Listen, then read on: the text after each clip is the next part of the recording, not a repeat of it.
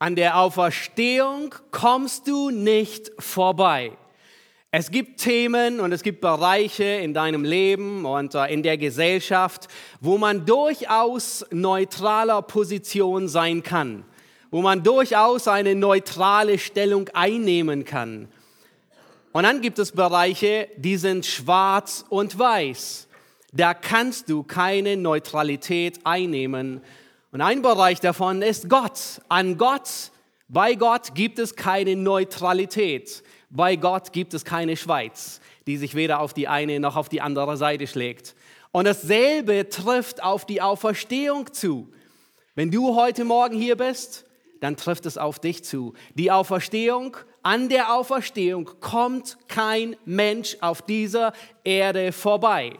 Die Auferstehung, sie wird entweder dein Albtraum oder sie wird oder ist bereits deine Freude. Das ist der Titel der Predigt heute Morgen. Die Auferstehung wird dein Albtraum oder deine Freude. Ich möchte euch bitten, Matthäus Kapitel 27 aufzuschlagen, wenn ihr eure Bibeln mit dabei habt.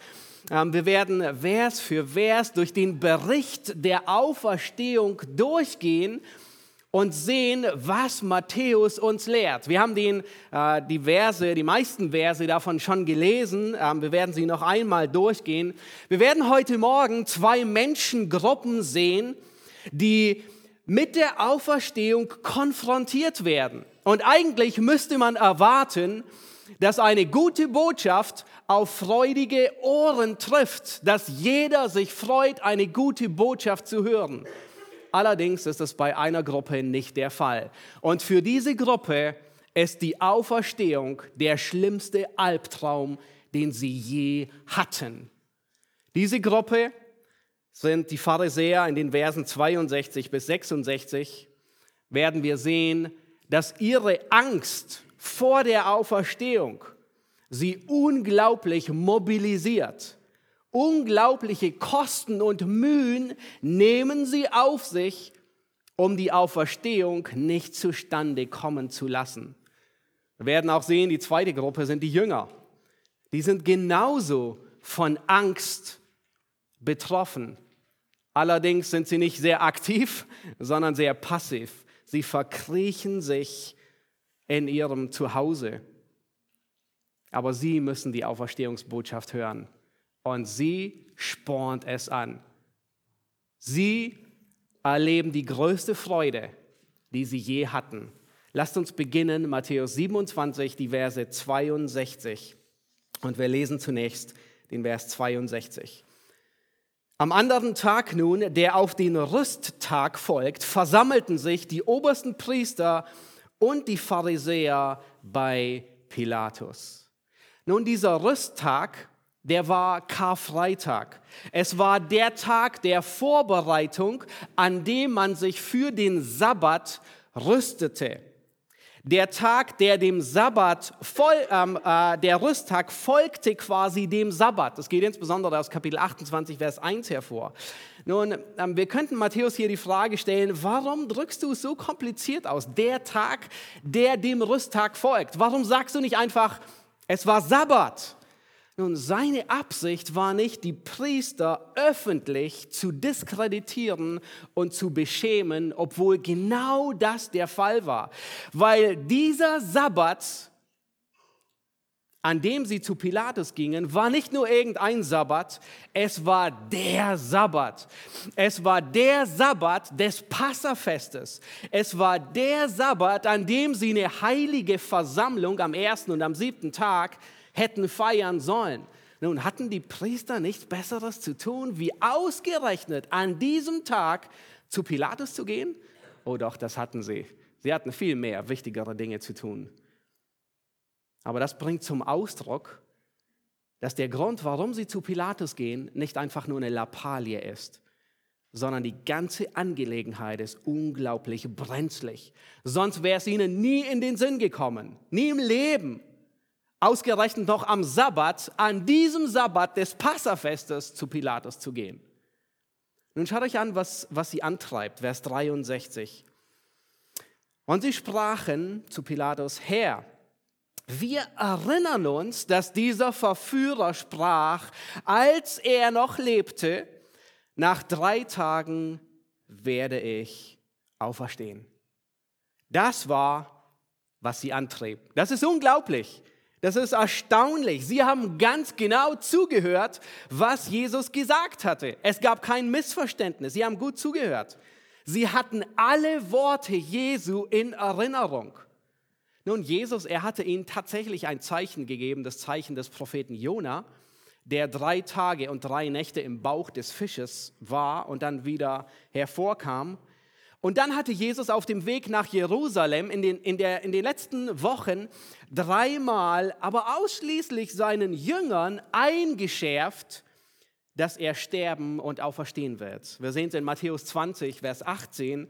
Das ist eine dieser drei Stellen. Da sagt Jesus, und er kündigt es an und sagt, siehe, wir ziehen hinauf nach Jerusalem und der Sohn des Menschen wird den obersten Priestern und Schriftgelehrten ausgeliefert und sie werden ihn zum Tode verurteilen und werden ihn den Heiden ausliefern, damit diese ihn verspotten und geißeln und kreuzigen. Und am dritten Tag wird er auferweckt oder auferstehen. Nun, das waren Insider-Informationen. Wir wissen nicht, woher die Priester das hatten. Vielleicht von Judas, der ihn verraten hatte. Vielleicht hatten sie irgendjemanden eingeschleust, der zuhörte. Wir wissen es nicht. Aber die Jünger, die hatten diesen Satz vollkommen überhört, obwohl Jesus ihn dreimal sie vorbereitet hatte. Nun, sie gingen nach Jerusalem in der Annahme, dass Jesus sein irdisches Reich aufrichtet, dass er die Römer aus dem Land wirft, dass er alle Nationen mit eisernem Zepter zerbrechen wird und dass er dieses einst florierende Königreich, das sie von David und von Salomo kannten, aus Geschichten, aus, dem, aus der Bibel, dass er das wieder aufrichten würde. Nun, sie dachten nie im Leben an Leid und an auch Wiederauferstehung. Sie machten Pläne, wer welchen Ministerposten einnehmen würde in diesem neuen Reich. Aber die Pharisäer, die nahmen Gottes Wort ziemlich genau. Sie rechneten mit der Auferstehung die Jünger nicht. Die Jünger rechneten weder mit dem Tod und mit dem Leiden und sie rechneten geschweige denn überhaupt nicht mit einer Auferstehung. Nun, die Pharisäer, sie hatten ihren Erzfeind, endlich sind sie ihn losgeworden. Und nun wollten sie sicher gehen, dass das auch so bleibt und dass sich nichts daran ändert. Sie hatten ein wenig Zweifel.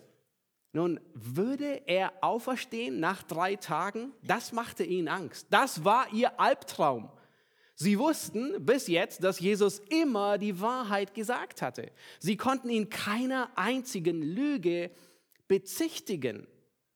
Nun, es könnte tatsächlich etwas Wahres an diesen Worten sein. Nun, es ist schon merkwürdig, irgendwie glauben die Pharisäer und die Priester den Worten Jesu mehr wie die eigenen Jünger. Deswegen habe ich sie auch genannt, die gläubig-ungläubigen, die Pharisäer. Und der Albtraum ist für die gläubig-ungläubigen. Sie, in gewisser Weise glauben sie und doch sind sie stockungläubig. Stattdessen erweisen sie dem falschen Mann Ehre. Nun schaut euch an, sie sagen Herr. Sie sagen Pilatus, sie kommen zu Pilatus und sagen Herr. Nun, im Griechischen ist es das Wort Kyrios. Und vielleicht habt ihr das schon mal gehört. Das ist das Wort, das in der Regel im Alten Testament in der Septuaginta immer für Jahwe verwendet wurde. Und in der Regel war dieser Titel Kyrios reserviert für Gott. Es gibt ganz wenige Ausnahmen, wo er sonst verwendet wird für Menschen. Noch nicht einmal der Vorgesetzte von Pilatus, das war der Kaiser, der Kaiser, noch nicht mal der Kaiser Augustus, der alles aufgebaut hat, noch nicht mal Kaiser Tiberius, der direkte Vorgesetzte von Pilatus, haben sich als Kyrios ansprechen lassen. Sie haben diesen Titel nie beansprucht. Erst Nero begann viele Jahre später diesen Machtanspruch zu demonstrieren und ließ sich Herr Kyrios der ganzen Erde nennen. Aber ist es nicht erstaunlich, die Priester, die diesen Namen eigentlich für Gott gebrauchen sollten, geben Pilatus mehr Ehre wie Christus selbst. Ihn nennen sie einfach nur der Verführer. Für sie war er nicht mehr als ein Verführer, auch wenn alle Beweise dagegen gesprochen hatten. Nun, sie kamen zu Pilatus und sie hatten schon einen fertigen Plan. Schaut auf Vers 64.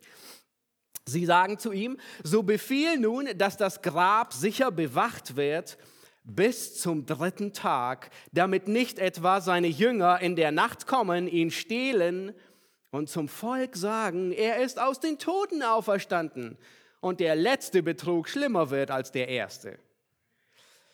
Wenn man ein wenig nachforscht, dann stellt man fest, dass sie nicht vor den Jüngern Angst hatten.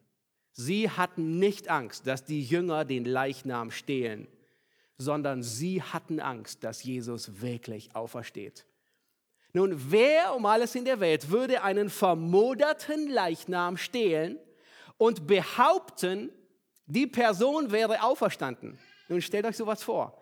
Ja, das ist dieser, diesen Schwindel, den würde man leicht aufdecken können. Außerdem waren die Jünger so eingeschüchtert, sie trauten sich nicht mal auf die offene Straße. Sie versteckten sich hinter verschlossener Tür.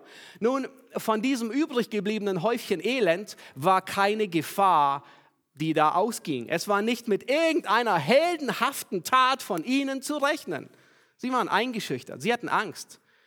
Außerdem gab es ein Gesetz zu dieser Zeit.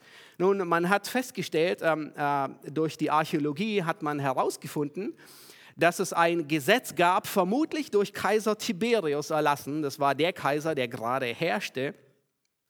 Und diese Inschrift besagte, es war eine kaiserliche Anordnung, dass das Entfernen von einem Leichnam aus Gräbern mit der Todesstrafe geahndet wird. Also in gewisser Weise war schon ein Gesetz da. Sie brauchten sich überhaupt nicht zu fürchten, dass irgendjemand diesen Leichnam aus dem Grab stiehlt. Außerdem war es extrem schwer, ein Leichnam, wo ein mehrere hundert Kilo schwerer Stein davor lag. Es war schwer, es war kompliziert, sie hatten Angst. Nein, sie hatten nicht wirklich Angst, die Pharisäer vor den Jüngern.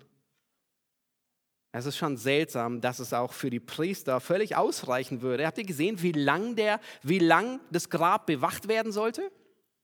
Drei Tage, genau drei Tage. Nun, was wäre, wenn die Jünger am vierten Tag gekommen wären, um den Leichnam zu stehlen?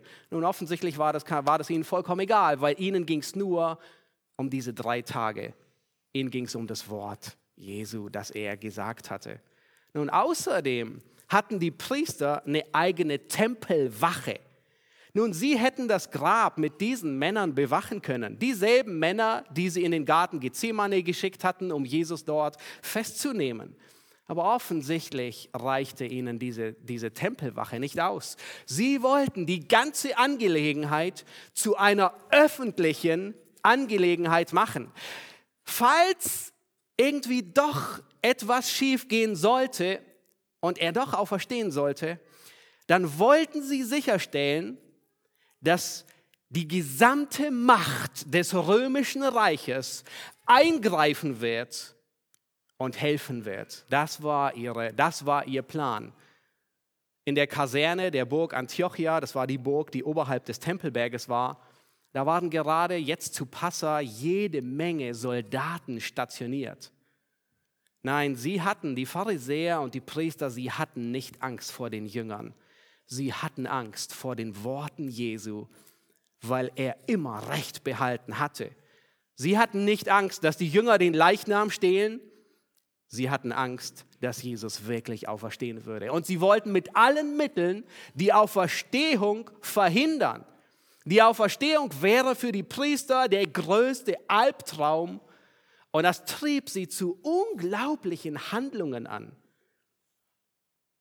Die Auferstehung das, was die Jünger so sehr zur Freude, zur größten Freude werden sollte, war für seine Feinde der, der allergrößte Albtraum.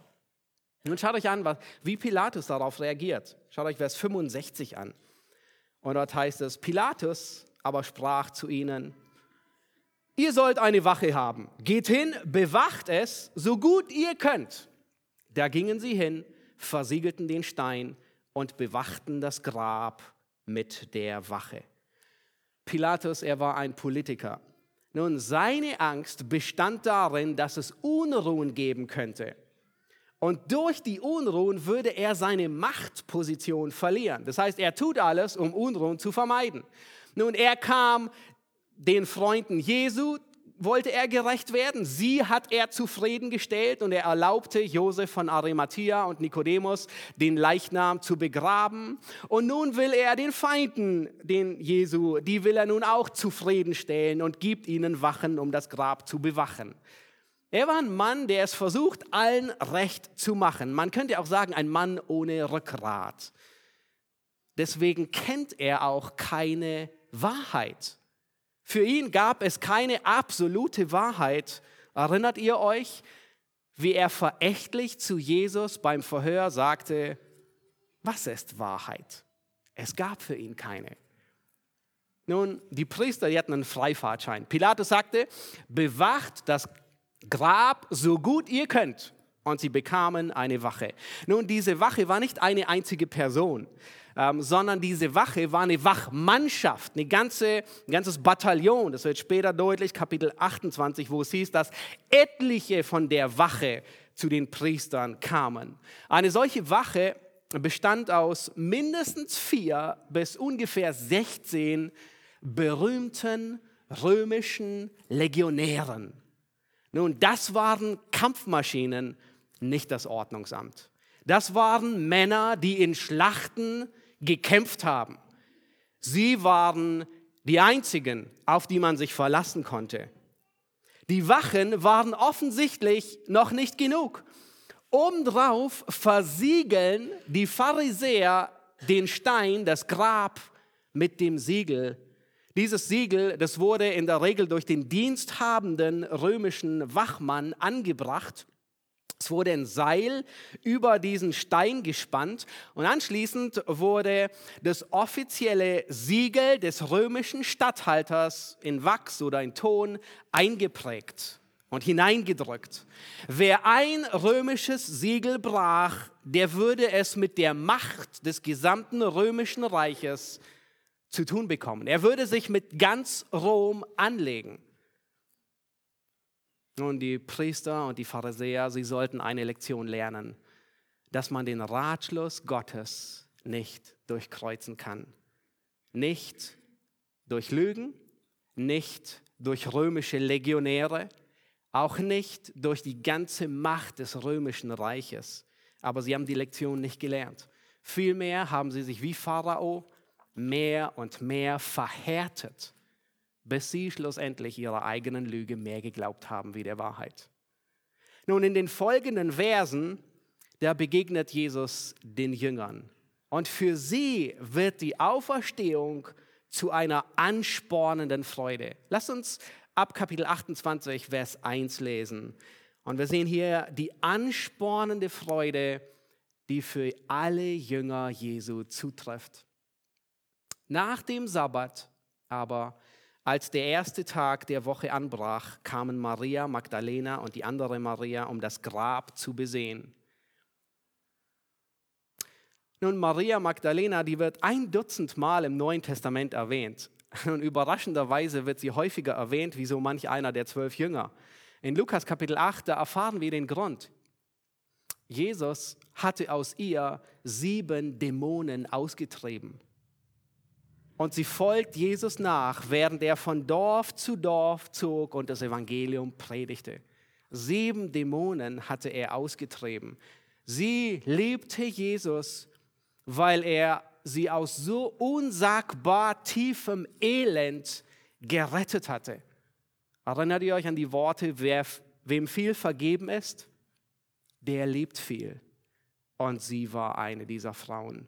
Wer eine so tiefe Dunkelheit durchlebt.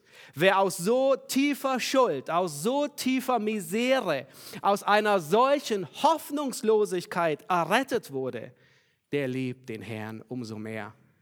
Und sie erfährt als allererste, dass Jesus auferstanden ist. Nun, diese unglaubliche Botschaft der Auferstehung hört sie zuerst. Das ist ungefähr so, als wenn ein Kind geboren wird. Könnt ihr euch daran erinnern? Vielleicht jemand in der Familie. Wer erfährt in der Regel zuerst davon? Er oder sie ist geboren. Er wiegt 3500, ist so groß und hat den Namen sowieso. Nun, in der Regel ist es die Familie oder die engsten Freunde, die diese gute Botschaft zuerst erfahren. Wir würden eigentlich davon ausgehen, dass wahrscheinlich Petrus, Johannes und Jakobus Vielleicht wären Sie oder hätten Sie diejenigen sein sollen, die zuerst von dieser Botschaft, von der Auferstehung gehört haben. Erstaunlicherweise waren sie es nicht. Maria erhält als allererste diese großartige Botschaft. Und sie ist ein unglaubliches Vorbild für jemanden, der den Herrn liebt. Nicht nur der erste Gedanke am Morgen, sondern es ist die erste Tat am Morgen, die von der Liebe ihres Herrn gekennzeichnet ist. Es ist Sonntagmorgen, der Sabbat ist vorbei. Das allererste, was sie tut, wenn sich die Gelegenheit dazu ergibt, ist, sie schaut nach ihrem Herrn. Johannes 20 macht deutlich, dass sie noch vor der Morgendämmerung zum Grab kam. Nun, heute Morgen, heute Morgen Ostersonntag, morgen, ging in Jerusalem die Sonne um 6 Uhr 9 auf. Das heißt, vermutlich war sie kurz nach fünf schon auf den Beinen und unterwegs zum Grab. Da war kein Aufwand zu groß für ihren Herrn, weil sie ihren Herrn liebte. Sie war nicht nur die Erste beim Grab, sondern wenn ihr aufmerksam bei der Schriftlesung mitgelesen habt, dann war sie auch die letzte beim Grab.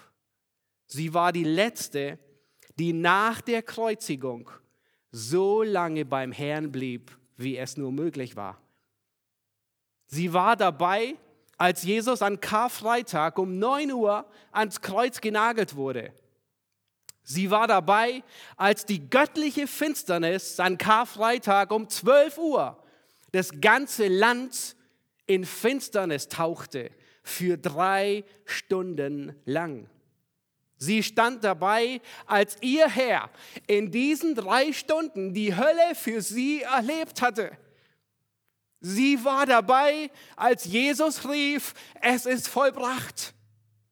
Sie blieb den ganzen Tag bei ihrem Herrn und zwar so lange noch, als Josef von Arimathea und Nikodemus am Abend den Leichnam vom Kreuz herabnehmen, ihn in Leinwand wickeln und in das Grab legen. Sie blieb dabei, bis Josef den Stein vors Grab stoß. Und dann ging sie. Sie war die letzte beim Grab und sie war die erste beim Grab. Ich bin in der Vorbereitung durch ihre unglaubliche Liebe so überführt worden. Das charakterisiert einen Jünger Jesu, eine tiefe Liebe zu dem Herrn. Ich musste mich fragen und ich frage heute Morgen dich, was ist das Erste, was du morgens tust? Und das Letzte, womit du den Tag beendest? Es ist gekennzeichnet von der Liebe zu Christus, von der Liebe zu deinem Herrn. Wo gehen deine Gedanken hin morgens, wenn du, wenn du den Fuß aus dem Bett legst? Und wo enden deine Gedanken? Nun, bei ihr war es offensichtlich der Herr. Sie liebte ihn. Maria, sie wusste an dem Morgen, als sie zum Grab kam, dass der Stein vor der Öffnung lag. Aber das hielt sie nicht ab. Sie ging trotzdem hin. Sie war sich bewusst der Schwierigkeiten und Herausforderungen, aber sie ließ sich nicht abhalten. Und sie wurde gesegnet dafür. Lass uns Vers 2 bis 4 lesen. Matthäus 28. Matthäus 28. Und siehe, es geschah ein großes Erdbeben, denn ein Engel des Herrn stieg vom Himmel herab, trat herzu, wälzte den Stein von dem Eingang hinweg und setzte sich darauf. Sein Aussehen war wie der Blitz und sein Gewand weiß wie der Schnee. Vor seinem furchtbaren Anblick aber erbebten die Wächter und wurden wie tot. Als Jesus starb, bebte die Erde und als Jesus auferweckt wurde, danke, bebte die Erde erneut. Als Jesus starb, bebte die Erde und als er auferweckt wurde, bebte sie wieder. Und dann kommt ein Engel, der steigt herab. Was um alles in der Welt tut er? Er bricht das römische Siegel. Das ist nicht erlaubt. Das ist ein Angriff auf das ganze römische Reich. Das kommt einem Angriff auf die Botschaft eines Landes gleich. Das ist eine Kriegserklärung an Rom. Nun, Gott kann es offensichtlich mit dem gesamten römischen Imperium aufnehmen. Für ihn ist es ein Kinderspiel. Und ein einziger Engel reicht aus. Was hätten zwölf Legionen angerichtet? Nun, dieser eine Engel, er wälzt den Stein nicht nur weg, sondern er setzt sich ganz demonstrativ oben auf den Stein, um deutlich zu machen, was die Situation ist. Die römischen Legionäre, diese abgehärteten, abgebrühten Kampfmaschinen, die keine Furcht kannten, die die fürchterlichsten Schlachten durchlebt haben, sie sollten jetzt eingreifen, sie sollten jetzt zuschlagen. Das war ihre Mission, aus diesem Grund waren sie dort. Stattdessen erbeben sie und sie werden wie tot. Nun, im griechischen Urtext ist hier ein wirklich amüsantes Wortspiel. Das Erdbeben wird als Seismos, ja, das griechische Wort von Seismologie kennen wir das. Und dann wird über die Legionäre gesagt, sie sei so, sie beben wie das Erdbeben.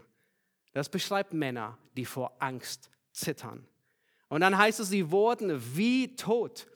Sie haben ihr Bewusstsein nicht verloren, Sie konnten den Priestern später ganz genau berichten, was geschehen war. Und in diesem Zusammenhang merken wir später, dass keiner der Jünger verhaftet wurde. Niemand wurde festgenommen. Warum? Weil der Engel verantwortlich war. Mit ihm konnte niemand es anlegen. Und nun kommen die beiden Frauen zum Grab. Schaut Vers 5 hinein. Der Engel aber wandte sich zu den Frauen und sprach, fürchtet ihr euch nicht. Ich weiß wohl, dass ihr Jesus, den Gekreuzigten, sucht. Er ist nicht hier, denn er ist auferstanden, wie er gesagt hat. Kommt her, seht den Ort, wo der Herr gelegen hat. Und geht schnell hin und sagt seinen Jüngern, dass er aus den Toten auferstanden ist. Und siehe, er geht euch voran nach Galiläa Dort werdet ihr ihn sehen. Siehe, ich habe es euch gesagt. Angst hat nicht nur die Pharisäer betroffen, sondern Angst lag auch auf allen Jüngern, auch auf diesen Frauen. Aber es war eine andere Angst. Es war nicht die Angst, dass Jesus auferstehen würde, sondern es war eine Angst, weil sie die Auferstehung vergessen hatten, weil sie sich nicht bewusst waren, weil sie nicht mit der Auferstehung rechneten. Es waren unterschiedliche Gründe, warum sie Angst hatten. Nun, sie hatten sicherlich Angst um ihr Leben, insbesondere die Jünger. Das Blatt hat sich gewendet. Innerhalb weniger Tage war es nicht mehr in, ein Nachfolger Jesu zu sein, sondern innerhalb weniger Tage war es out. Und nicht nur out, es war gefährlich, sich als Jünger Jesu zu bezeichnen. Würden die Priester sie als Jünger Jesu auch belangen? Vielleicht nicht unbedingt umbringen oder kreuzigen, aber zumindest ins Gefängnis werfen? Nun, die elf Jünger, die verschlossen sich, die versteckten sich hinter verschlossenen Türen. Sie wagten es nicht einmal hinaus auf die Straße. Aber es war nicht die einzige Angst, die sie plagte. Es war die Angst um die Errettung, die mit einherging. Was wird aus uns? Unser Messias ist gestorben. Wir hatten unsere ganze Hoffnung auf ihn gesetzt. Erinnert ihr euch? Genau das sagten die Emmaus-Jünger Jesus. Sie sagten, wir waren sicher, er ist der, der Israel erlösen wird. Und alle Hoffnung zunichte. Angst. Nun, der Engel begrüßt diese verängstigten Frauen mit den Worten, fürchtet euch nicht. Und dann nennt er den Grund. Was ist der Grund? Denn er ist auferstanden. So unglaublich. Der Grund, warum sie sich nicht fürchten sollen, ist, der Herr ist auferstanden. Das, was ihnen die Furcht nehmen soll, ist die Auferstehung Jesu. Der Engel, er bricht ihre Ängste, er bringt ihre Ängste zum Schweigen durch die Tatsache der Auferstehung. Und er nennt zwei Dinge, um ihren Glauben zu stärken und die Auferstehung zu bekräftigen. Er nennt das Wort Christi, das sich erfüllt hat. Er sagt, er ist auferstanden und dann achtet auf die Worte, wie er gesagt hat. Was er sagt, das hält er. Wir dürfen seinem Wort trauen. Gewisserweise ist es die Fortsetzung der letzten Predigt von 1. Petrus vom letzten Sonntag von Theo. Wir dürfen dem Wort Gottes trauen. Was er sagt, das hält er.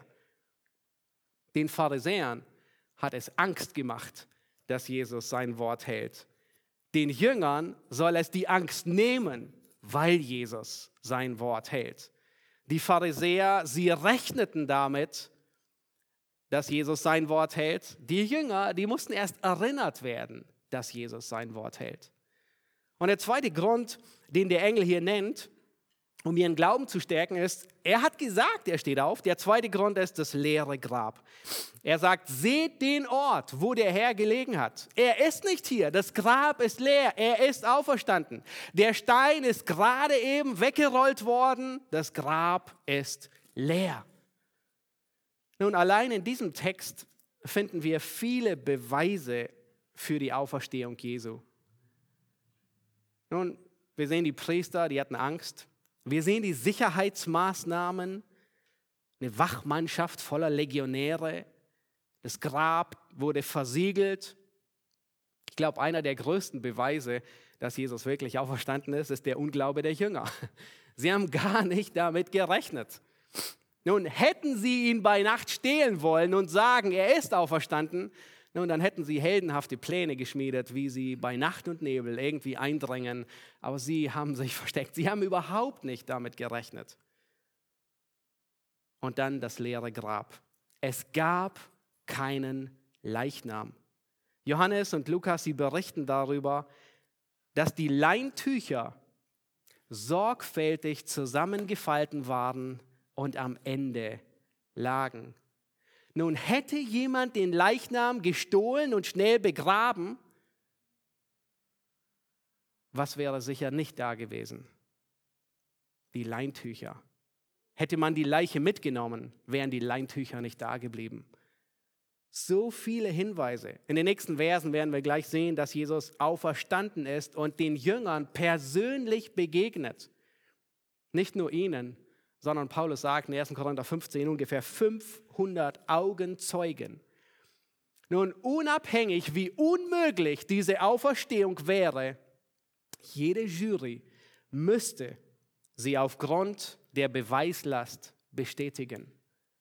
Nun, wenn du Fragen dazu hast, Theo wird am Schluss noch ein gutes Buch dazu vorstellen von Josh McDowell, die Tatsache der Auferstehung, wo er einige Gründe durchgeht und deutlich macht, Christus ist gestorben und er ist wirklich auferstanden. Es ist eine Tatsache, dass die Auferstehung stattgefunden hat. Nun seht euch an, was die Auswirkungen sind. Maria, die beiden Marias, die zum Grab liefen, sie hatten Jesus noch nicht gesehen, Sie haben nur das leere Grab gesehen und das hat ausgereicht. Vers 8. Und sie gingen schnell zum Grab hinaus mit Furcht und großer Freude und liefen, um es seinen Jüngern zu verkündigen. Nun, die Furcht, die ist noch nicht vollständig gewichen, aber die Freude überwiegt. Seht ihr, was größer war? Die Freude war größer wie die Furcht. Die Freude ist groß. Vers 9. Und als sie gingen, um es seinen Jüngern zu verkünden, siehe, da, da begegnete ihnen Jesus und sprach, seid gegrüßt. Sie aber traten herzu, umfassten seine Füße und beteten ihn an. Da sprach Jesus zu ihnen, fürchtet euch nicht, geht hin, verkündigt meinen Brüdern, dass sie nach Galiläa gehen sollen. Dort werden sie mich sehen. Die ersten Worte des Engels waren, fürchtet euch nicht. Die ersten Worte Jesu waren zu den beiden Marias, fürchtet euch nicht. Nun, Furcht will dann einziehen, wenn Christus nicht da ist. Hier am Auferstehungssonntag ist Christus gegenwärtig, aber die Frauen und die Jünger, sie sind sich nicht bewusst dessen. Und das ist in deinem Leben und in meinem Leben ähnlich. Furcht will einziehen, wenn man vergisst, dass Jesus gegenwärtig ist. Wenn man vergisst, dass er allmächtig ist. Wenn man vergisst, dass ihm nichts entgleitet.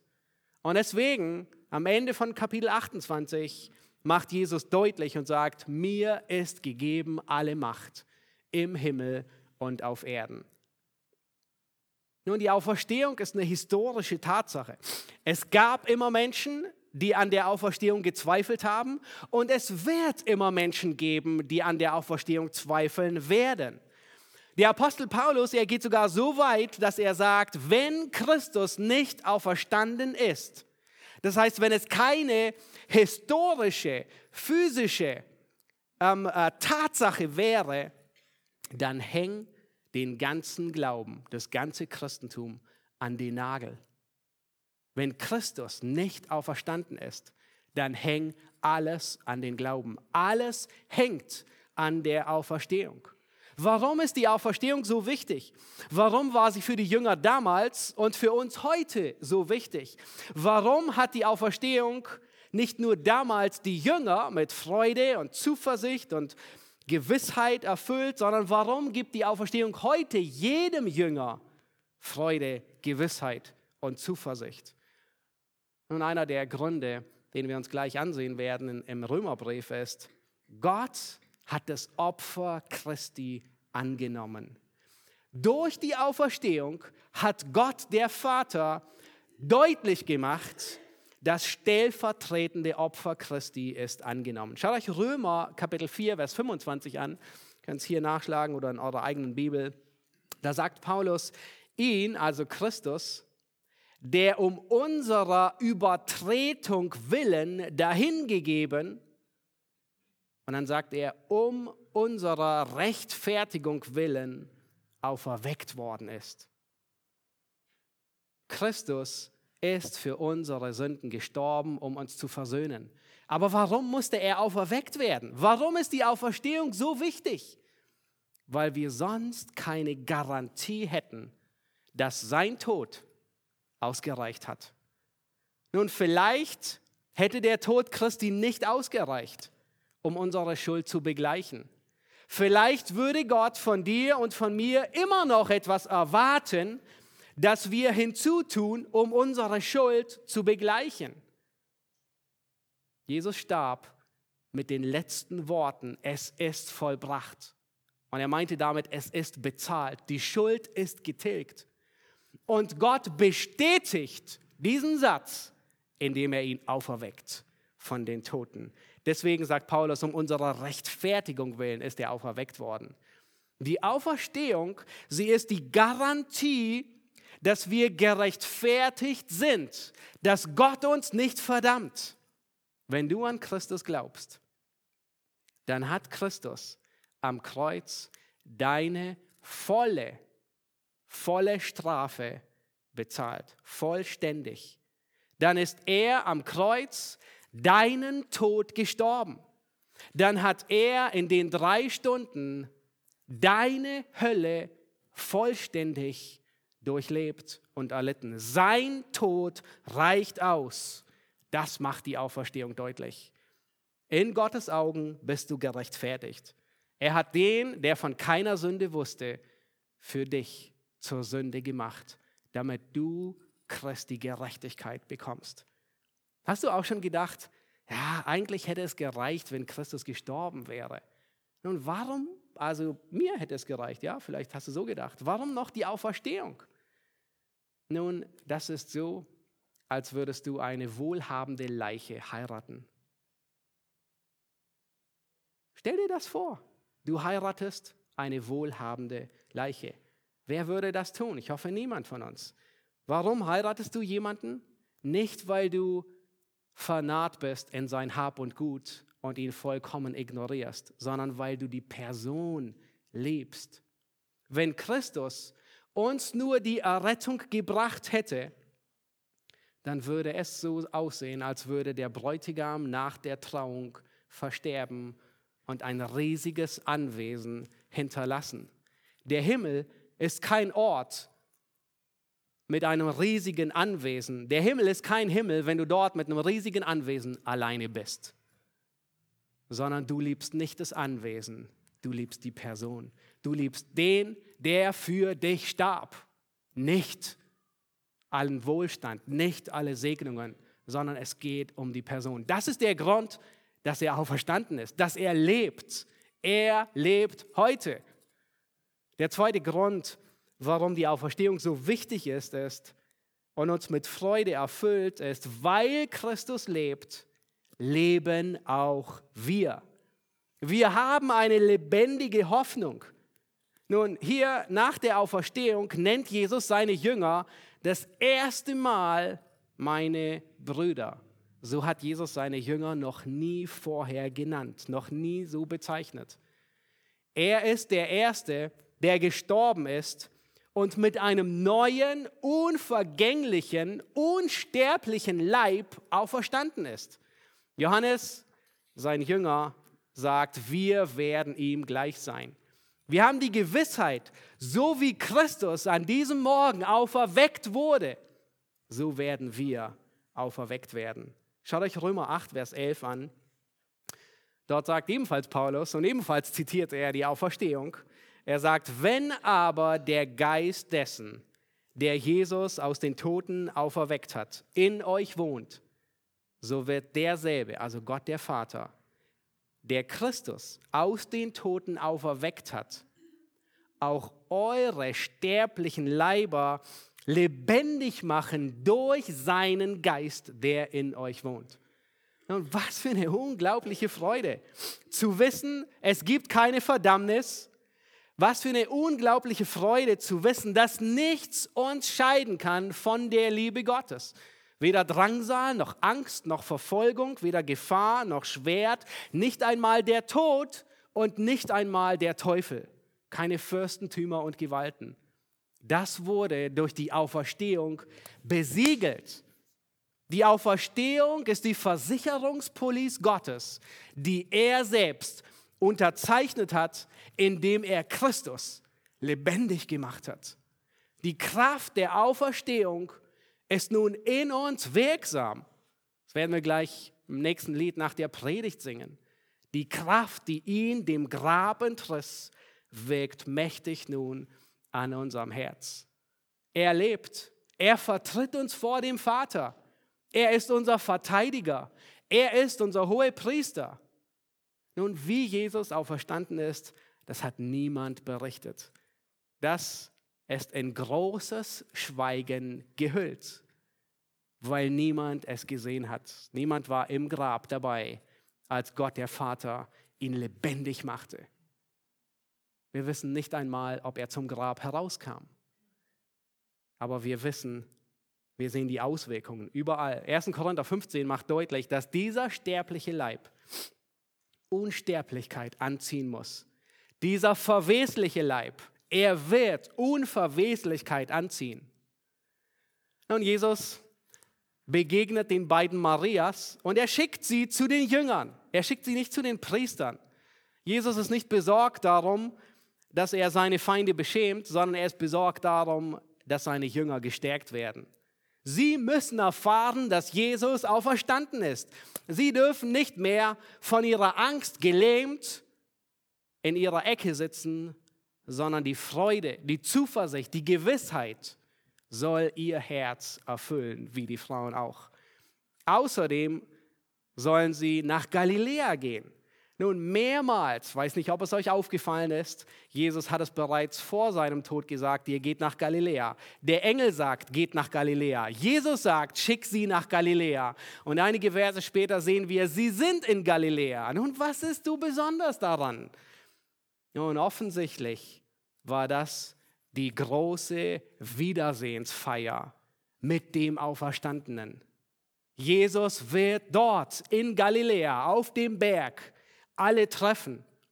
Vermutlich war an diesem Berg in Galiläa war es der Ort, an dem Jesus alle Jünger bestellt hat, nicht nur die elf, sondern alle. Und es könnte gut sein, dass Paulus in 1. Korinther 15, wo er davon spricht, dass 500 ihn gesehen haben auf einmal, dass es das Ereignis ist, diese große Wiedersehensfreude mit dem Auferstandenen. Nun, dort findet nicht nur das große Auferstehungsfest statt in Galiläa, sondern dort findet die Vereidigung zu einer neuen Mission statt. Die Tatsache der Auferstehung verpflichtet zum Weitersagen. Und dort gibt Jesus den bekannten Missionsbefehl, wo er sagt, ihr seid Zeugen, geht hin in alle Welt.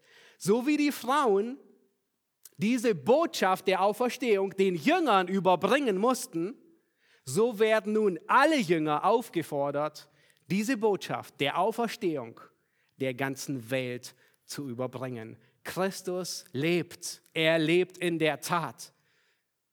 Für manche ein Albtraum, für die, die glauben, es ist Gottes Kraft und unsagbare Freude.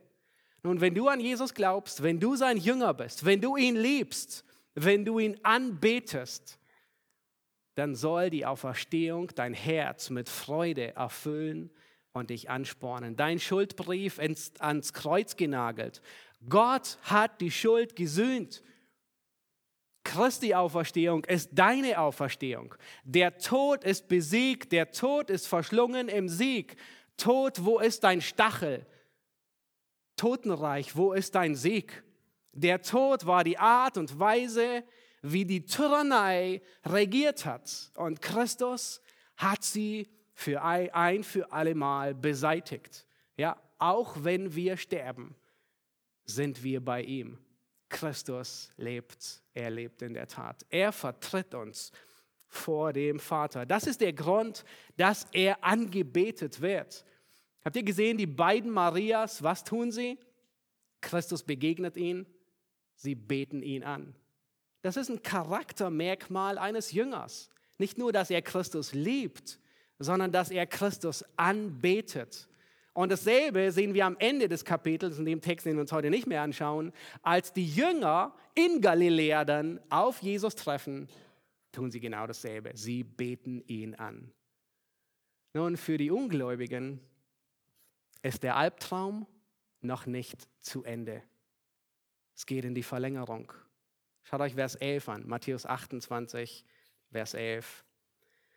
Während sie aber hingingen, siehe, da kamen etliche von der Wache in die Stadt und verkündigten den obersten Priestern alles, was geschehen war. Nun kannst du dir vorstellen, Legionäre, Kriegsmaschinen, die kommen zu ihrem Auftraggeber, zu den Priestern und müssen eingestehen, wir haben versagt. Was für eine demütigende Blamage. Nun, sicherlich kann mir vorstellen, sie wollten gut dastehen. Sie haben bestimmt in allen Einzelheiten deutlich gemacht, dass sie alles versucht haben.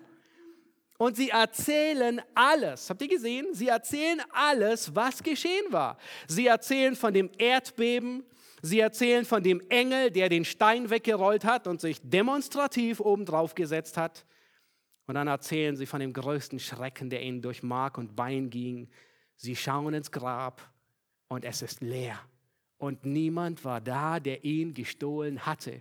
Man konnte niemandem die Schuld in die Schuhe schieben. Der Leichnam war nicht mehr da. Die Leintücher, sie waren noch da, sorgfältig zusammengewickelt, aber nicht den, den sie bewachen sollten.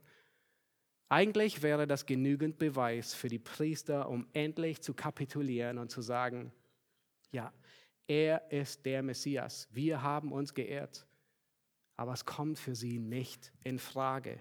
Schaut, wie es weitergeht, was sie tun. Diese versammelten sich samt den Ältesten und nachdem sie Rat gehalten hatten, gaben sie den Kriegsknechten Geld genug, wörtlich heißt es eine große Summe Geld, und sprachen, sagt, seine Jünger sind bei Nacht gekommen und haben ihn gestohlen, während wir schliefen.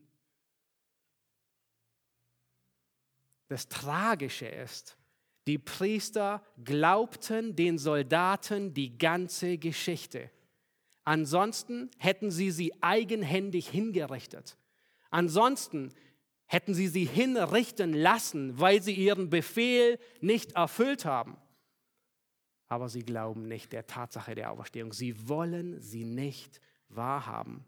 Sie glauben den Wachen diese seltsame Geschichte, aber die Auferstehung wollen sie nicht wahrhaben, weil das hätte Konsequenzen für ihr Leben. Das würde ihr ganzes Kartenhaus zum Einsturz bringen. Und das darf nicht geschehen. Und nun werden die Legionäre bestochen, eine Lüge zu erzählen. Und diese Lüge bedeutet ihr Todesurteil.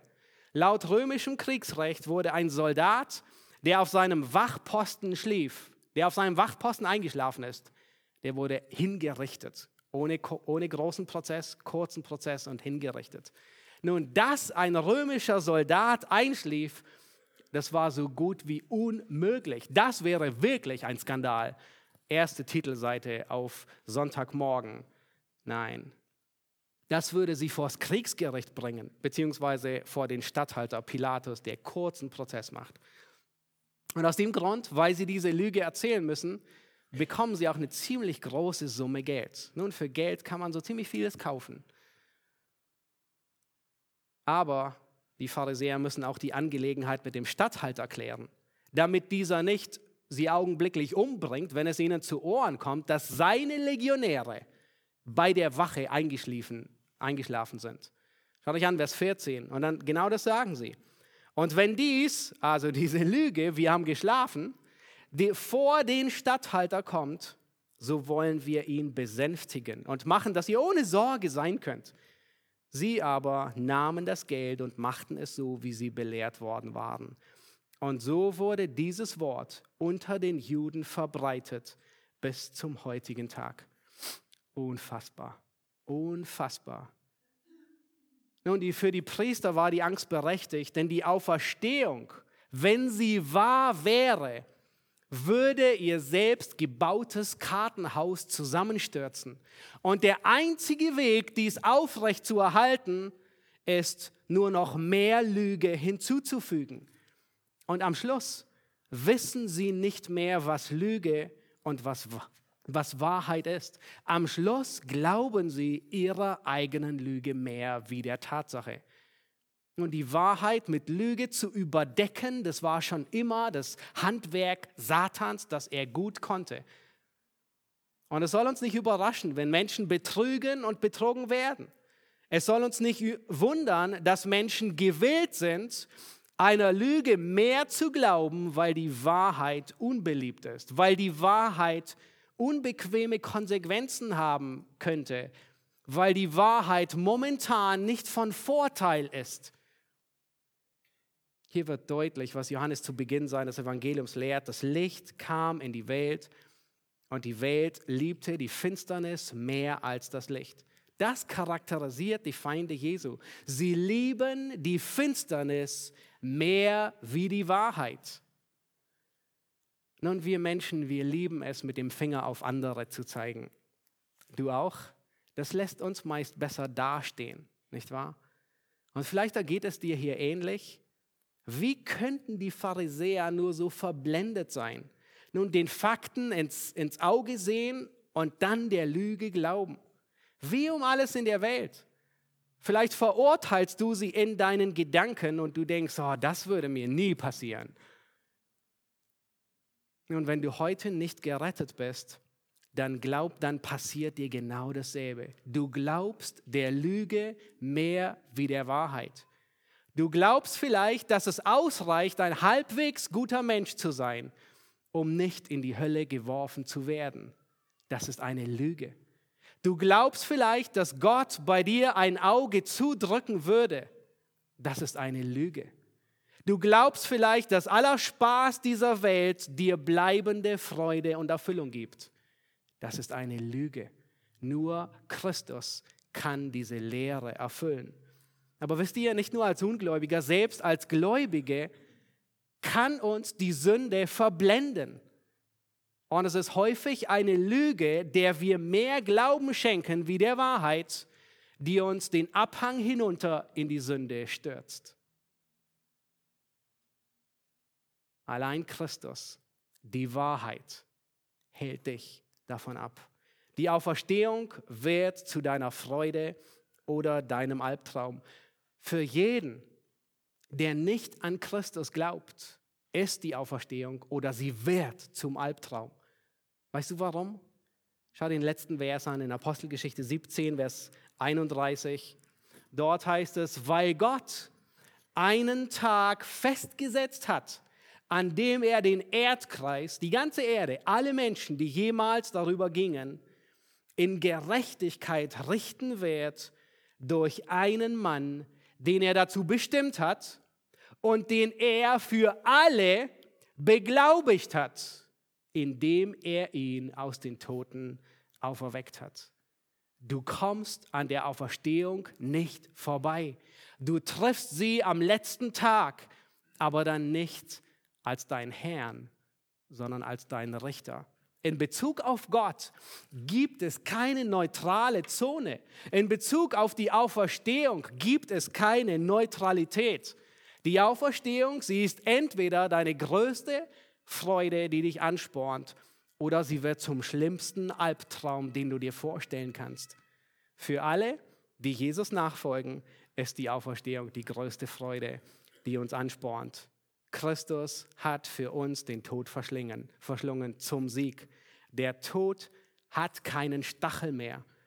Lasst uns von dieser anspornenden Freude im letzten, im nächsten Lied singen. Wir singen noch zwei und das nächste Lied ist, Christus lebt, er lebt in der Tat. Was für eine unglaubliche Botschaft. Lass uns aufstehen, wir wollen beten und dann dies in lauten Worten zum Ausdruck bringen. Herr Jesus Christus, wir danken dir, dass du auferstanden bist. Himmlischer Vater, wir sehen darin deine wirksame Kraft, dass du Christus auferweckt hast. Herr, das gibt uns die Gewissheit, dass die Schuld beglichen wurde, dass das stellvertretende Opfer angenommen wurde. Es gibt uns die Gewissheit, dass Christus lebt, die Gewissheit, dass wir leben, weil Christus lebt. Herr Jesus, wir wollen dich preisen. Herr, wir beten darum, dass diese Freude der Auferstehung unsere Herzen erfüllt, uns anspornt, dich, dich zu lieben, dich anzubeten und diese Botschaft der Welt zu bringen. Herr, wir beten dich an. Amen.